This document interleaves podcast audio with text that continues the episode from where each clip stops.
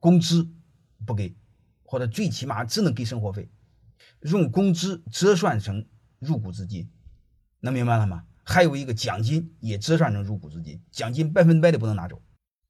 如果这个他不允许，各位证明你找的这个人是假的，明白吗？如果你这个再搞不明白，那你被忽悠了，你活该。我给我的合伙人就说过这句话，因为你要知道，成为一个合伙人都是三十冒头、二十七八，正是年富力强干活的时候。但是这时候他就面临着面临着娶老婆、生孩子、买房子、买车，是非常缺钱的时候。然后这时候我要让他买股份，各位谁都没钱，你说怎么办？能听明白了吗？我就说一句话：困难自己解决，就这么简单。你也可以不买，也可以不成为合伙人。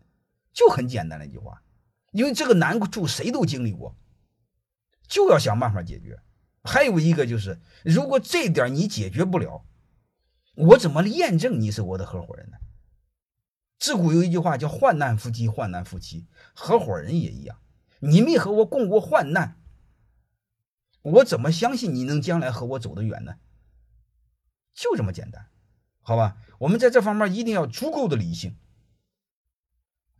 甚至有时候你们要有意识的考验一下合伙人。刘传志专门说过一句话：“人才是折腾出来的，经不起折腾着的人根本就不叫人才。”